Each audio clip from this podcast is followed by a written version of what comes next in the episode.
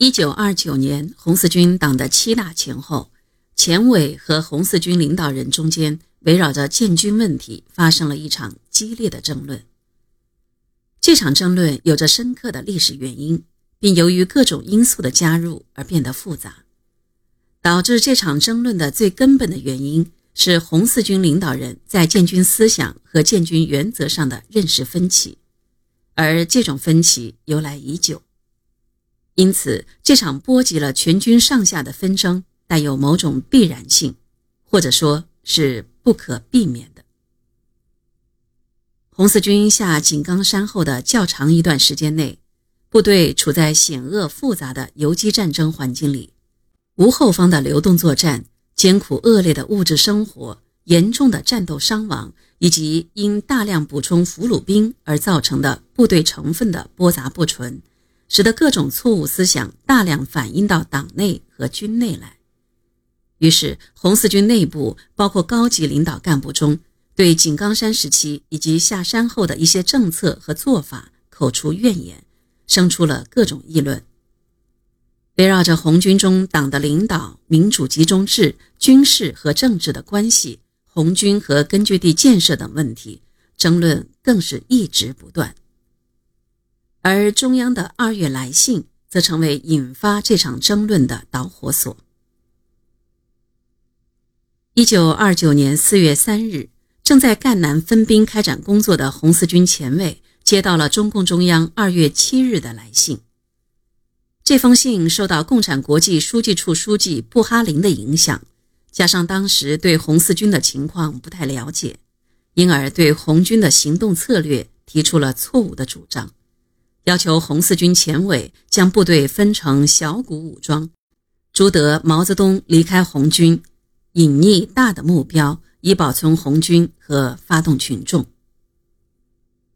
前委当即开会讨论中央的来信。毛泽东、朱德等从实际出发，认为来信的精神是消极的，所提意见是不适当的。四月五日，毛泽东以前委的名义复信中央。提出了不同意见，并从四个方面阐述了红军必须集中、领导者不能离开的理由。毛泽东说：“以连或营为单位，单独行动，分散在农村中，用游击的战术发动群众。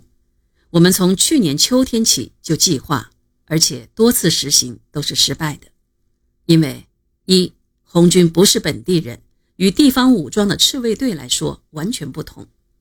二，分开则领导机关不健全，恶劣环境中应付不来，容易失败。三，容易被敌人各个击破。四，越是恶劣环境，部队愈需集中，领导者愈需坚强奋斗，方能应付敌人。毛泽东还特别指出。此次离开井冈山向赣南闽西，因为我们部队是集中的，领导机关和负责人的态度是坚决奋斗的，所以不但敌人无奈我何，而且敌人的损失大于他们的胜利，我们的胜利则大于我们的损失。虽然中央很快改变了看法，不再坚持要朱德、毛泽东离开红四军。但是二月来信要求分兵游击，却使红四军一部分主张分散游击的人增加了借口。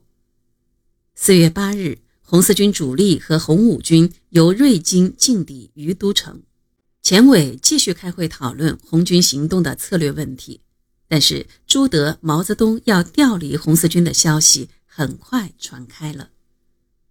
毛泽东决定。将二月来信和前委复信发到各支部，让大家进一步的知道真相，辨明是非。